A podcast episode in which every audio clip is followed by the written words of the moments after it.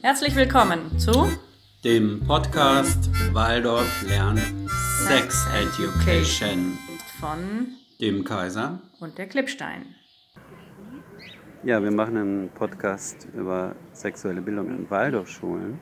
Sexuelle Bildung ist ja nicht nur ein, ähm, ein Lehrauftrag oder so etwas oder Unterrichtsinhalt, sondern es ist eine kulturelle Sache. Also es begleitet uns im Leben von Anfang bis Ende. Wir pflegen es, bewusst oder nicht bewusst. Es umgibt, also das Thema Sexualität umgibt uns überall. Und irgendwie nehmen wir es auf, ohne darüber mit Kindern, das ist ja unser Kontext, mit Kindern ähm, und Jugendlichen, und Jugendlichen ohne das sprechen. bewusst aufzugreifen, zu sprechen. Ja, also es genau. kommt ganz viel aus dem Alltagsleben ja. in die Schule rein und wir greifen es eigentlich nicht auf. Genau. Oder tun wir das? Fragezeichen. Ja, und äh, übrigens umgibt uns das Thema nicht nur, sondern es ist auch in uns. Das, was Menschen bewusst, was sie künstlerisch, was sie irgendwie handwerklich oder wie auch immer, was sie bewusst machen äh, und nicht nur instinktmäßig oder triebhaft. Und das ist der Punkt. Also das ist ein wichtiger Punkt, weil man ja geneigt ist, die Sexualität als was so läuft halt ab, ist halt Betriebhaftes, muss man irgendwie arrangieren, kann man seinen Genuss haben. Es ist Privatsache, man wird auch nicht so drüber geredet und es ist auch nicht eine Frage der Bewusstseinsweise oder der Bewusstseinsweisen und der Kulturgeschichte. Und was jetzt für die Schule eine Rolle spielt, an der Kulturgeschichte eine große Rolle spielt, ist halt, dass es an sehr viel mehr Stellen eigentlich auftaucht und genauer besprochen werden müsste, als äh, sozusagen nur im Biologieunterricht, weil es keine rein körperliche Angelegenheit ist, sondern eine ja, halt ganzheitliche. Und eine Waldorfschule ist eine Schule, wo die Ganzheitlichkeit eine große Rolle spielt oder die verschiedensten Aspekte des Menschenlebens eine Rolle spielen. Also ist sie bestens dafür prädestiniert. Mmh. Fakteninput. Von der Sexualaufklärung zur sexuellen Bildung. Wir beginnen in den wilden 60ern des 20. Jahrhunderts. In den 1960er und 70er Jahren, der Zeit der Entstehung und Etablierung der neueren Sozialpädagogik, ging es vor allem um ein weltanschauliches Tauziehen zwischen verschiedenen sexualpädagogischen Richtungen. Vor dem Hintergrund der gesellschaftlichen Tabuisierung von Sexualität wurde darum gestritten, welche Informationen den Heranwachsenden in welchem Alter gegeben werden dürfen. Der Zentralbegriff dieser Phase war Sexualaufklärung und ihre Ausrichtung war einseitig kognitiv. In den 1980er und 90er Jahren trieben heiße gesellschaftliche Themen die Entwicklung voran. Vor allem der Wandel des Geschlechterverhältnisses, die zunehmende Anerkennung der Vielfalt sexueller Lebensformen, sowie die Prävention sexueller Gewalt und sexuell übertragbarer Krankheiten, speziell AIDS. Im Brennpunkt aller Themen dieser Zeit stand die Frage nach der sexuellen Selbstbestimmung. Pädagogisch gewendet lautete sie, welche Kompetenzen brauchen Menschen, um ihr sexuelles und Beziehungsleben selbstbestimmt gestalten zu können? Und was muss die Pädagogik anbieten, damit diese Kompetenzen erworben werden können? Der Leitbegriff für diese neue, mehr erziehliche Ausrichtung war Sexualpädagogik. Sexualaufklärung war darin weiterhin enthalten und bildete die inzwischen konsensfähige Basis für das Neue. Heute erleben wir, dass die Auseinandersetzungen der letzten beiden Jahrzehnte zu Ergebnissen führen. Die Gleichstellung der Geschlechter und der sexuellen Lebensformen wird zu europäischem Recht. HIV und Gewaltprävention sind feste Elemente sexualpädagogischer Praxis und sexuelle Selbstbestimmung ist für viele junge Menschen heute selbstverständlich. Wenden wir heute den Begriff Bildung auf Sexualität an, dann ergeben sich neue inhaltliche Perspektiven auf dieses Themenfeld. Karl-Heinz Faltel nennt fünf zentrale Kennzeichen. Sexuelle Bildung ist selbstbestimmt und lernerzentriert. Sexuelle Bildung hat einen Wert an sich. Sexuelle Bildung ist konkret und brauchbar. Sexuelle Bildung spricht den ganzen Menschen an. Sexuelle Bildung ist politisch. Die sexuelle Bildung meint also keine isolierte Vermittlung sexueller Kompetenzen zur Gestaltung intimer Beziehungen, sondern bezieht Sexualität in ein umfassendes Bildungskonzept mit ein. Paradigmenwechsel. In den Sexualwissenschaften setzte in den 80er Jahren ein Umdenkprozess ein. Die Historikerin Dagmar Herzog beschreibt es in ihrem Buch Lust und Verwundbarkeit folgendermaßen. Es ging darum, den Begriff des Sex als biologischen Trieb in Frage zu stellen und Sex stattdessen als vorwiegend emotionales Phänomen zu betrachten, eine Tätigkeit, der sich Menschen immer und immer wieder widmeten und dies nicht, um irgendeine gespannte Stauung abzubauen, eine ausgesprochen einseitig maskuline Vorstellung, sondern um ein verschlungenes, aber drängendes inneres psychologisches Drama immer wieder aufs Neue durchzuspielen.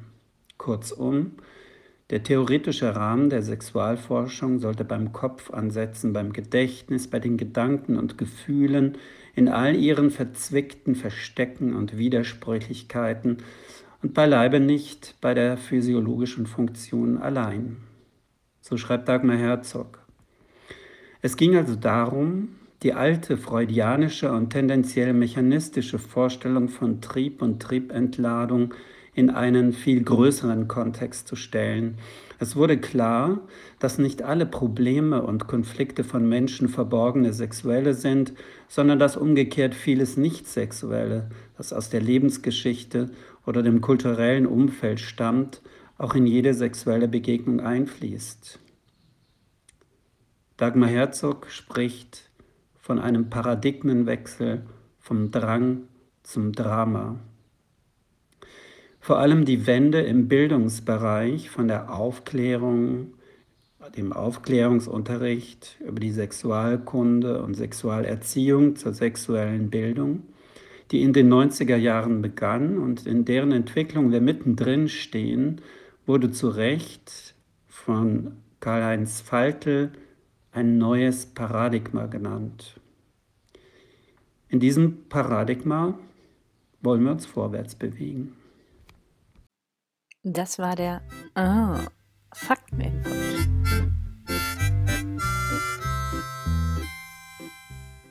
Jetzt gibt es ja in der Waldorfschule diese Idee, dass äh, man entwicklungsgemäß unterrichtet. Also ich schaue mir an, wie alt ist das Kind, was ist das Thema bei, dem, bei den Kindern in dem Alter und darauf antworte ich dann mit meinen Unterrichtsinhalten. Äh, kann ich denn schon äh, in der ersten Klasse oder von Anfang an äh, das Thema Sexualität reinbringen, wenn es noch gar nicht lebt bei den Kindern? Also, ich würde erstmal sagen, ja, Entwicklungs, der Entwicklungsgedanke spielt eine große Rolle und das heißt, wir entwickeln uns alle. Ähm, also das wäre jetzt der Hintergrund der Anthroposophie auch, die so eine Anschauung ist des, der Menschen, die sich entwickeln. Und, und da kann man auf sich selber schauen, dass man sich entwickelt. Herausforderungen für die Lehrer, Lehrpersonen, sich immer zu, zu, also zu entwickeln.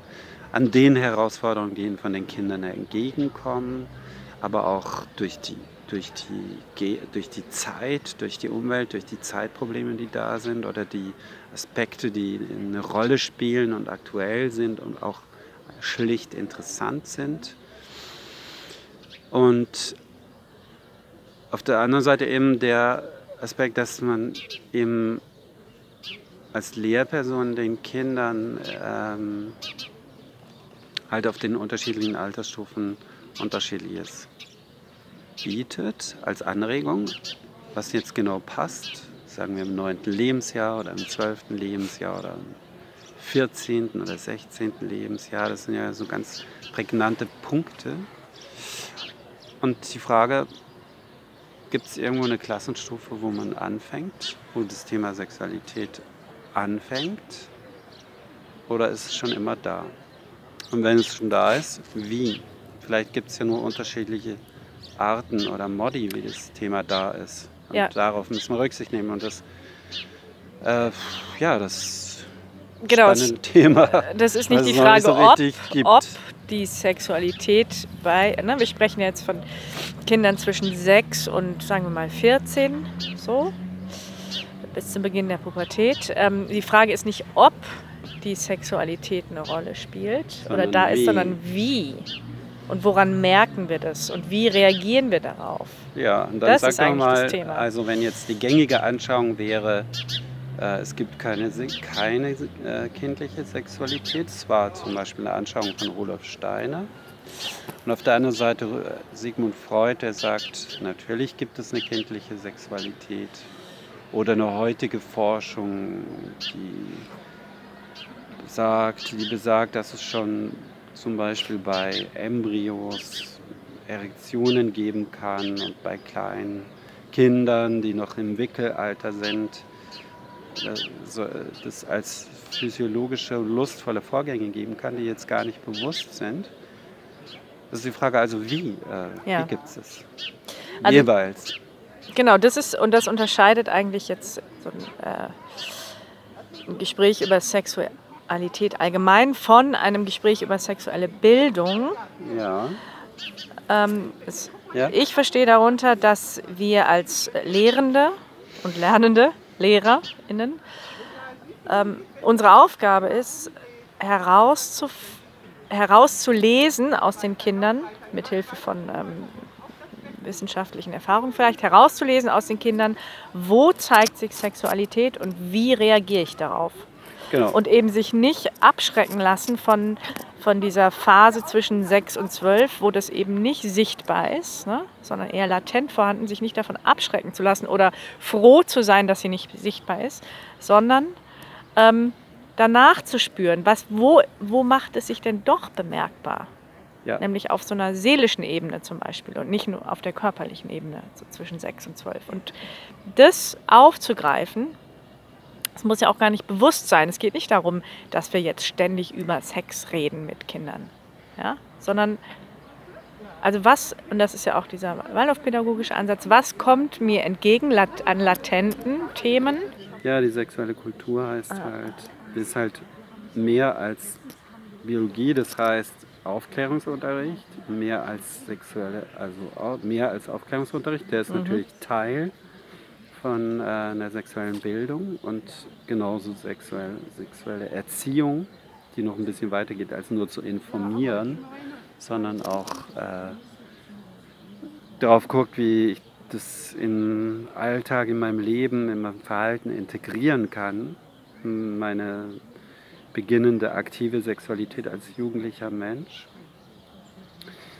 Äh, und die vor allem auch also über die, sozusagen den Tellerrand der Biologie hinausschaut und merkt, dass es eigentlich ein, in erster Linie ein kulturelles Thema ist. Mhm. Ein, ein, ein Thema der menschlichen Kultur. Und auch ein identitätsstiftendes Thema. Also das ist mir eine Frage, wie ermögliche ich das Kindern, alles. ja, wie ermögliche ich Kindern ihre eigene sexuelle Identität zu finden? Mhm.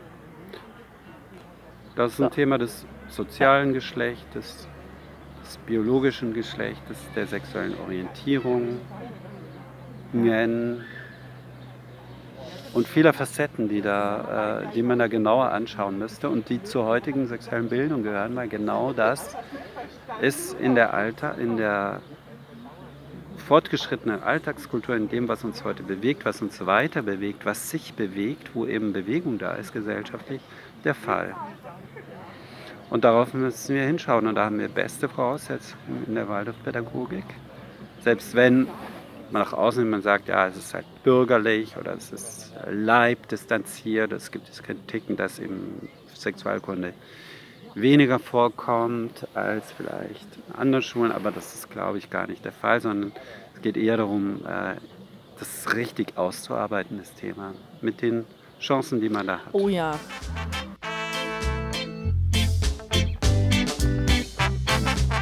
KlassenlehrerInnen sind per se ähm, dilettantisch, weil sie ständig lernen wollen und müssen, aber mit viel Leidenschaft. Also sie sind nicht für ein Fach, was sie halt immer, oder zwei, was sie immer unterrichten, ausgebildet, sondern unterrichten eine ganze Palette von Fächern im Verlauf von acht Jahren, die sich ständig ändert und wo sie auch immer wieder was Neues lernen müssen. Man sich fragt, ja, kann ich das überhaupt und so? Und dann merke ich, zum Beispiel ich, am Beispiel Mathematik, so konnte ich nie, habe ich erst richtig gelernt. Als ich das für meinen Unterricht vorbereiten musste, mir überlegen musste, wie kann ich das beibringen, wie kann man das lernen, habe ich erstmal gelernt, wie ich es selber lerne und vor allem dabei dann eine Begeisterung entwickelt. Und das ist eben die Chance der Dilettanten, die Begeisterung. Dilettanten sind ja Liebhaber, die irgendwas lieb haben, also auch eine Begeisterung. so, eine Begeisterung entwickeln für eine Sache, die sie sich erarbeiten, die neu ist. Und so in dieser Situation sind wir mit Bezug auf sexuelle Bildung. Also nicht Dilettanten in dem Sinn, dass wir jetzt gar nichts wissen, keine Ahnung haben, sondern an den, in dem Sinn, dass wir uns daran freuen, es zu weiterzulernen, zu erschließen und es auch weiterzugeben und darüber zu reden.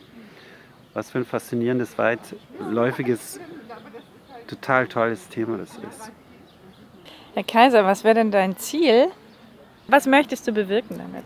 Achso, ich möchte bewirken, ja, ähm, einmal für mich schon mal, Entschuldigung, wenn ich das sage, also finde ich das spannend, das überhaupt zu machen, sonst würde ich es gar nicht machen, aber natürlich das Gespräch anregen. Es gibt so viele Gesprächsplätze sozusagen.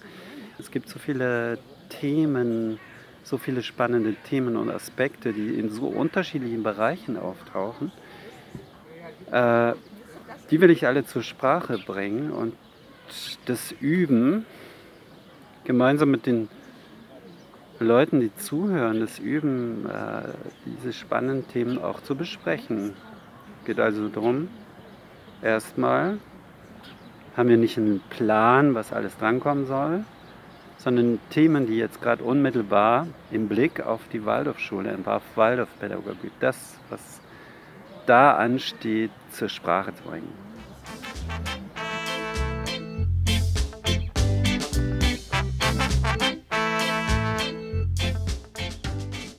Mein Ziel ist, dass, die, dass das Thema Sexualität in der Schule einen, so mindestens so einen großen Stellenwert kriegt wie die Medienpädagogik. Das hat einen gro relativ großen Stellenwert und den möchte ich eigentlich für die mhm. sexuelle Bildung erreichen.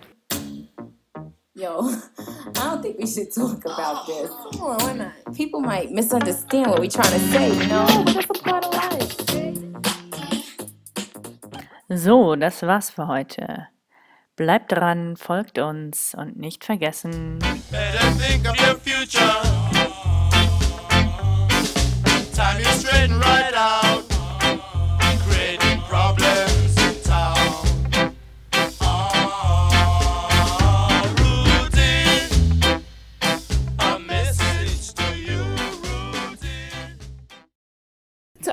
Podcast. Ich finde ihn fantastisch. Ich finde das Thema so gut, weil es wirklich, es war so eine so ein Krampf damals. Also unsere Lehrerin konnte null über Sex sprechen, wirklich null. Ähm, und alles war immer sofort peinlich dann so. Was natürlich das dann noch viel attraktiver macht für irgendwie Jugendliche ab gefühlt 13. Ich finde es total geil mit der Musik und ähm, auch mit den verschiedenen Abschnitten. Und dann ist es immer schön, wenn sich diese Rubriken wiederholen, weil die HörerInnen sich daran so gewöhnen. Das heißt, wenn ihr immer Faktencheck macht, würde ich es immer genau mit der Musik machen und so. Das Intro finde ich viel zu lang leider. Und ich würde allgemein noch viel komprimierter sprechen. Also du musst auch Sachen nicht wiederholen oder so besonders betont langsam sprechen. Und ich glaube, allgemein würde ich immer noch mal gucken, welche Info wollen wir rüberbringen und wie viele Worte sind dafür nötig.